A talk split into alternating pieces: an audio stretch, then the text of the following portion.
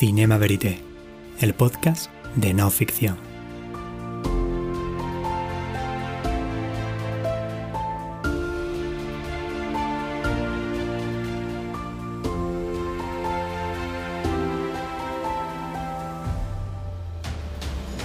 Un espacio de encuentro con los documentales que brillan, las novedades de la realidad filmada, sus creadores, sus protagonistas. Todos habitan en Cinema Verité.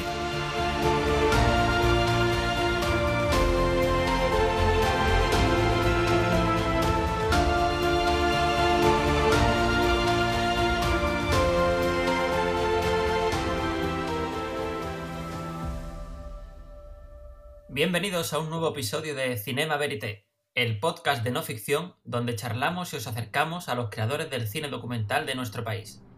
Hoy contamos con Pablo de la Chica, director de una de las historias más impresionantes y sobrecogedoras del año. Bienvenido, Pablo. Muy buenas, ¿cómo estáis? En Cinema Verité vamos a hablar de Mamá, un cortometraje documental que, que, cuenta la vida de Mamá Sawadi, una joven congoleña, cuidadora de chimpancés en una reserva que se encuentra en una zona en guerra en la República Democrática del Congo. Es una de las zonas más peligrosas del planeta, sobre todo para las mujeres. Je travaille au quarantaine au petit chimpanzé. C'est déjà trois ans et demi. Le chimpanzé doit être traumatisé.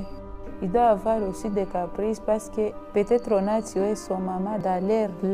Il est en train de regarder comment on est en train de tuer sa.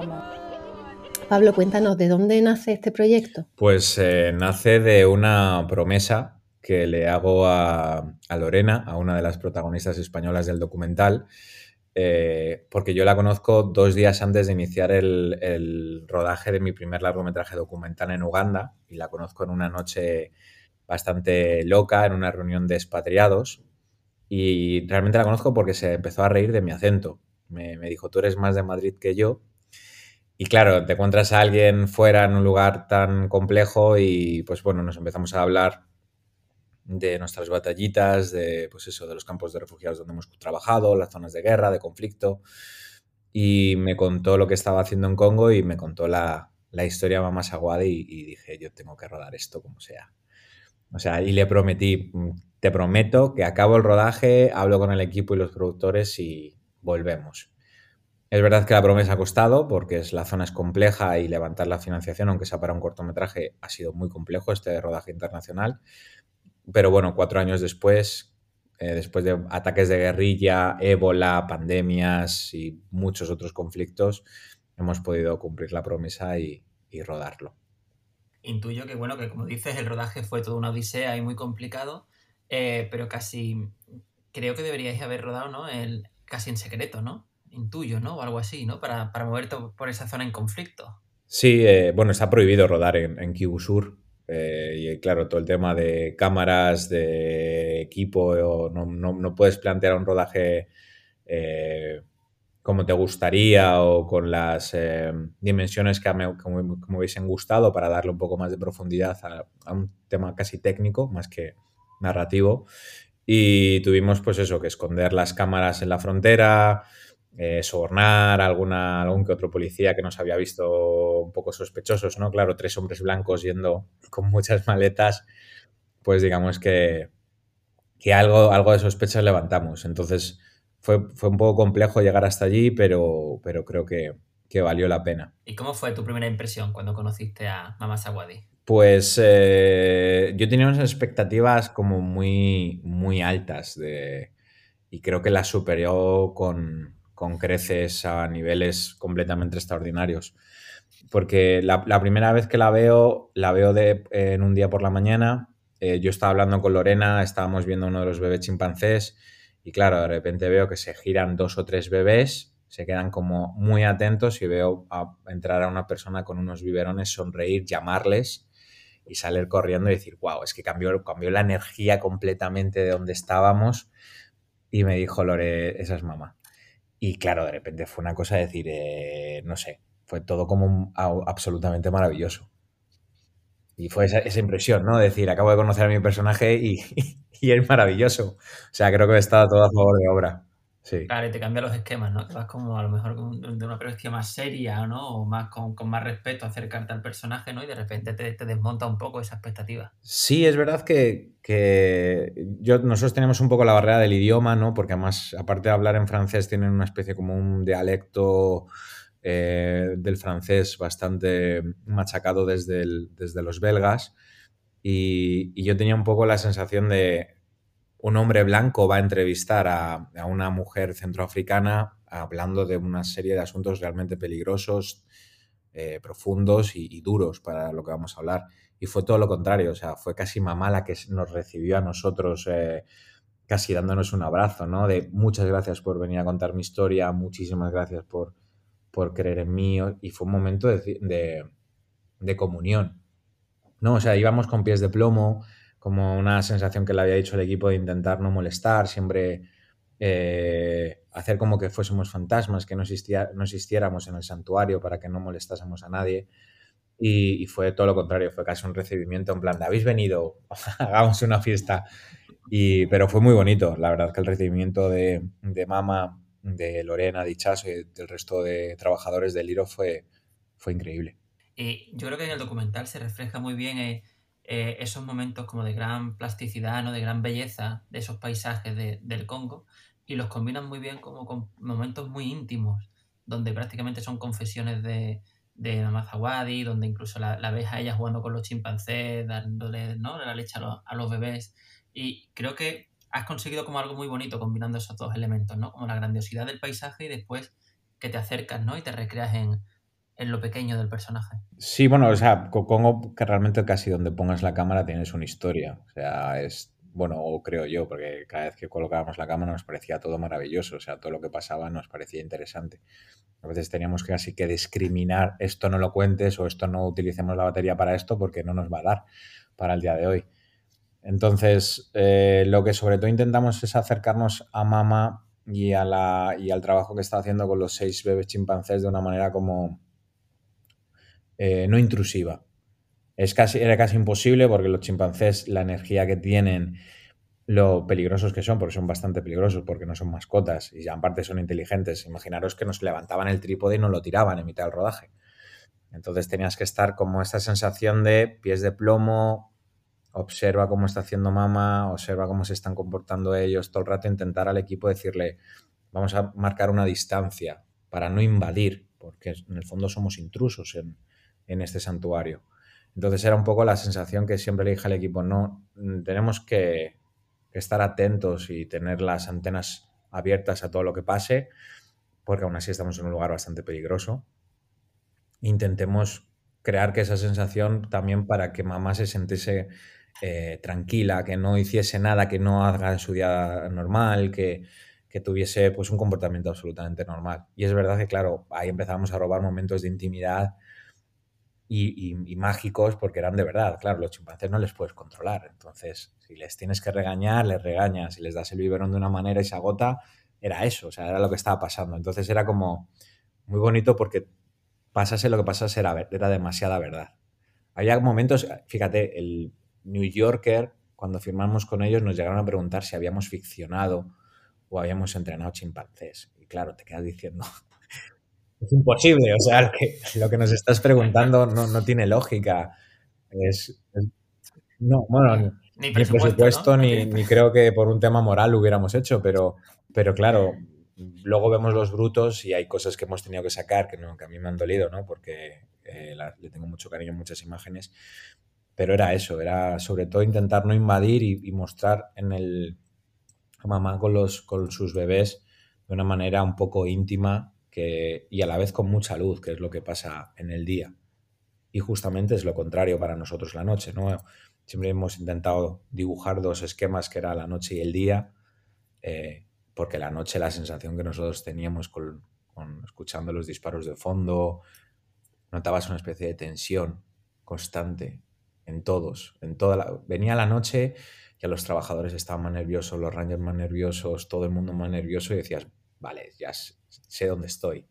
No, era, era ir, aparecía el sol y todo era maravilloso, era precioso, pero la noche no. Entonces, intentamos marcar desde la observación muy próxima, eso sí, eh, marcar estos dos, estos dos tempos narrativos que era un poco lo que quería, ¿no? Pero siempre con mamá presente en todo momento. Sí, tanto el, peligro de la noche como, como, esa intimidad que dices, ese cariño y ese amor del día que, muestra mamá se ven en, el documental, están muy bien eh, diferenciados. Y si hay algo que yo quiero destacar de, la película es la, la, vida de mamá Zawadi, una mujer joven que ha sufrido varias violaciones eh, varias humillaciones, eh, que ha pasado por el hospital varias veces y que es capaz de encontrar la paz en el amor y en el amor que, tiene con, este, con estos bebés chimpancés y que para ella es una manera, una terapia, ¿no? Para superar toda esa vida eh, tan complicada que, ha tenido. Em, ¿Esa era vuestra idea inicial, contar esa,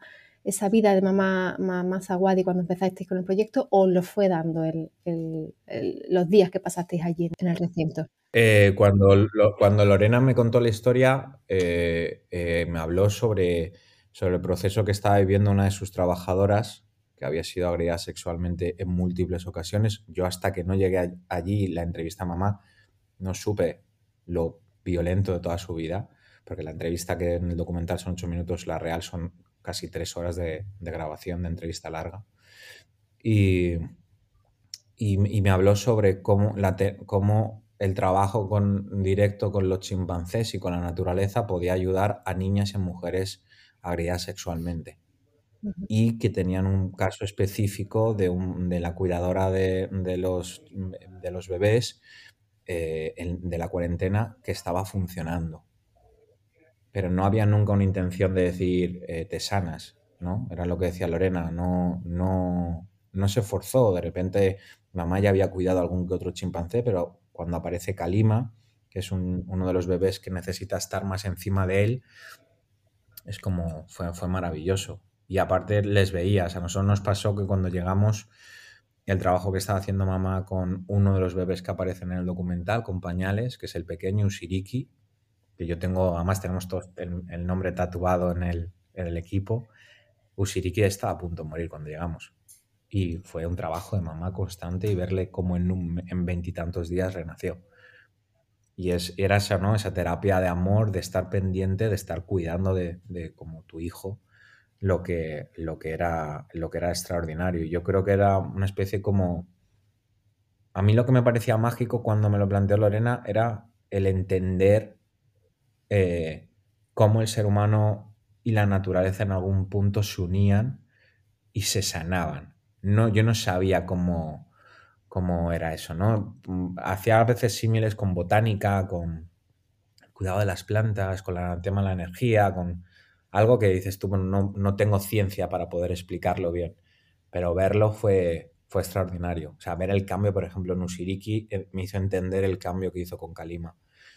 Y eso fue algo de decir, eh, es increíble. Y ahora de vez en cuando me mandan algún vídeo de cómo están ahora y bueno, claro, ahora ya están por, el, por encima del metro y ya son, ya son chimpancés de los cuales no te puedes acercar, pero, pero te quedas diciendo, vale, eh, nosotros fuimos a grabar una cosa que pasaba, lo hemos visto, lo hemos vivido y yo he intentado transmitirlo. Es verdad que es siempre pasa que la realidad va a superar millones de veces a la ficción. Y esto es una cosa que, ¿no? que es más de tripas que, de objetivos y de cámaras. Sí, yo creo que todo eso se transmite muy bien en, la película que habéis hecho y, la verdad que creo que no es casual el, eh, la buena acogida que está teniendo tanto a nivel nacional como internacional de la película. Comentabas antes que el New Yorker ha adquirido la película y entiendo que para una historia que, que es una historia muy comprometida, una historia de denuncia ¿no? y de dar a conocer una realidad social dura, que los medios de comunicación y que los premios siempre ayudan, ¿no? Un poco a que, a que esta historia llegue a más gente, ¿no? La repercusión que puede tener el eco de, los medios, ¿no? Sí, creo que es un poco una comunión a nivel industrial, ¿no? Eh, tú puedes tener una historia increíble y maravillosa que si no la cuentas, no sucede y, y, no, nadie la conoce. Yo era una especie que tenía como de ley o que sigo teniendo con el equipo y con mi productora, de tenemos que implicarnos realmente en las historias porque si no las contamos el público no las conoce. Y luego tienes que llegar al público. Entonces todo ese circuito de festivales es vital, El apoyo de New Yorker a nivel internacional para toda la difusión, especialmente en Estados Unidos, ha sido maravilloso. Eh, mm, la campaña de los Goya, la nominación, el, foco que varios medios de comunicación aquí han, estado pendientes de nosotros desde que fuimos a rodar. Y creo que todo eso suma para, para poder llegar al público general a poder contarle una historia. Es difícil decirle al público general, oye, guárdate 30 minutos para, para ver un documental. ¿No? Ya ahora, en los últimos años la gente ve más documental. Pero hablarle de corto documental es como, es complicado, ¿no? Entonces hay que jugar como a esta estrategia de, te voy a contar una historia que, es única, ¿no? Porque realmente todas las historias son únicas y todos, y siempre pasa, ¿no? El documental tiene algo de tan fuerte y de verdad que, que, hay que acercárselo al público de alguna manera más especial. Entonces, todo lo que la industria cinematográfica juegue a favor de poder apoyar la difusión del documental, sea el que sea, pues nos va, a beneficiar a la, industria, especialmente a la española, porque aquí se hace, el 50% de la producción es, es, documental y hay documentales maravillosos que no han podido tener foco mediático y por eso no ha llegado a más gente. Entonces yo creo que yo soy muy agradecido a todo mi equipo que han montado y que nos están apoyando, a todos los productores, a todos los que, la gente que, que lo está compartiendo de manera desinteresada porque sobre todo va a hacer que la historia de Mamá Saguad y de Lorena y Chaso se conozca. Y ese es un poco también el punto que, nos habíamos marcado nosotros, ¿no? Se tiene que conocer. Porque si no se conoce, es como ah, el concepto este de si se cae un árbol en el bosque, ¿no suena o no suena? Y es lo mismo. O sea, yo creo que es un. Es algo muy importante y supongo que el resto de compañeros nominados, resto de compañeros nominados en largo documental, eh, todo lo que sea un premio, eh, un periódico, eh, una televisión, es creo un triunfo en sí. Así, la verdad que sí, que así es. Y desde esta pequeña ventanita que nos, ofrece Cinema Verité estamos para, apoyar y para dar a conocer grandes historias como la que traemos hoy, ¿no? como la de Mama Zawadi. Em, hablamos de no ficción, hace un, ratito decías que, la realidad, crees, eres de los que piensa que la realidad siempre supera la ficción. Eh, en tu trayectoria como realizador, ¿siempre has tenido claro que te ibas a dedicar al cine documental o es algo que has ido, eh, en los que te has ido encauzando a lo largo de, los proyectos que te han ido viniendo? Eh, yo vengo de la interpretación y vengo de hacer mucho trabajo social en campos de refugiados, he trabajado también a nivel gubernamental eh, en zonas de conflicto y he trabajado más adelante con, con, cámara en zonas de conflicto. Entonces, digamos que hay algo social implícito dentro del documental que, que yo tengo la necesidad de, transmitir. Eh, yo, yo, siempre voy con una libreta apuntando las cosas que me llaman la atención. Pero es que, claro, son historias reales. ¿no? he visto una historia de ficción, ¿no? entonces normalmente todo lo que tengo en la libreta entiendo que es una noticia, la contrasto y busco un poco la teoría desde ahí para, y me pregunto que por qué me ha llamado a mí la atención y si esa historia podría ser un documental o podría tener algo más profundidad y, intento, intentamos buscarla con todo el equipo desde ahí. Y ahí surgió The Other Kid, eh, de ahí surgió mi interés por el tema de los niños soldados y rodamos otro corto documental con niños soldados. Y también viene mm, el, como el trabajo con el equipo, con la productora, ¿no? con Salon Indian, que es nosotros no solo producimos lo que yo vaya a dirigir, producimos a mucha gente. Y ahí pues acabamos de producir, por ejemplo, la película del otro lado, que está nominada a Los Feroz, que llevamos siete semanas en Colombia en cines, que es el trabajo de ir a, de Iván Guarnizo y con su hermano a la búsqueda del secuestrador de su madre por la parte de las FARC, hemos producido música. Digamos que hay algo en el documental de verdad que